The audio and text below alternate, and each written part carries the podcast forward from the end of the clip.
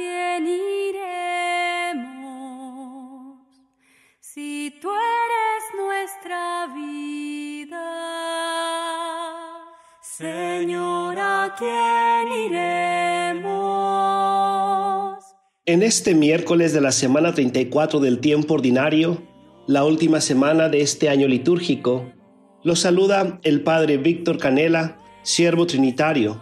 Los saludo desde Córdoba, Veracruz, donde se está llevando el Encuentro Nacional de Promotores Vocacionales de México, de las comunidades religiosas y de las diócesis de México. Antes de la lectura del Evangelio, los invito a elevar una oración por las vocaciones.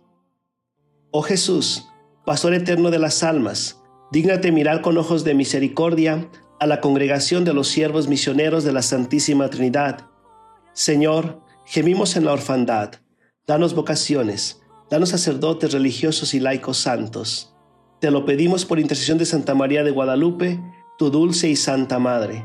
Oh Jesús, danos sacerdotes religiosos y laicos según tu corazón. Amén.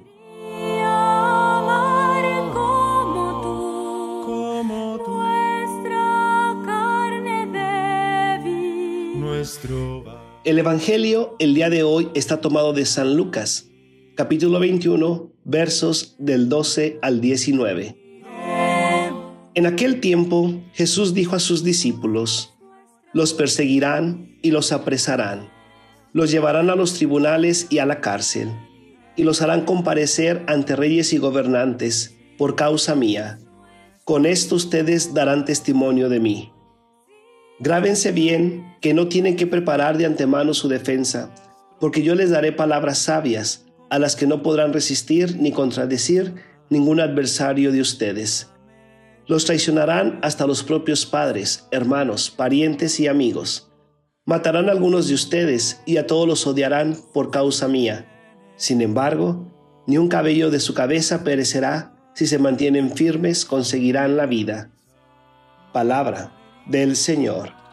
Gloria a ti, Señor Jesús.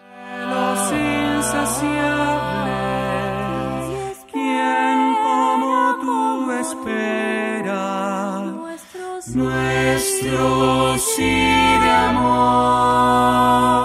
Después de celebrar la fiesta de Cristo Rey del Universo y recordar a muchos hombres y mujeres que se mantuvieron fieles a Jesús y que hoy han ganado la vida eterna y la santidad, Jesús mantiene la invitación a sus discípulos de todos los tiempos a permanecer, a mantenerse fieles a su seguimiento.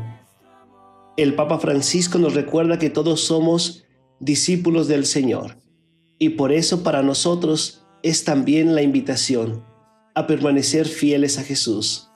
Jesús nos recuerda que no importa por la situación que hayamos pasado, que estemos pasando, que pasaremos, a causa de su seguimiento, lo más importante es mantenernos firmes, fieles a Él. Cuando lo que estamos haciendo y se está haciendo por Jesús nos trae consecuencias dolorosas o negativas, recordemos las palabras de Jesús. No nos acobardemos. Continuemos. Continuemos haciendo lo que Jesús nos pide.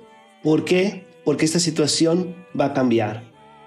Que nadie, que nada nos quite la alegría del Evangelio, las ganas de anunciar a Cristo y de trabajar por Cristo. Recordemos, pues, que no somos administradores de miedos, sino emprendedores de proyectos en los cuales se anuncia Cristo y Él llegue a muchas personas.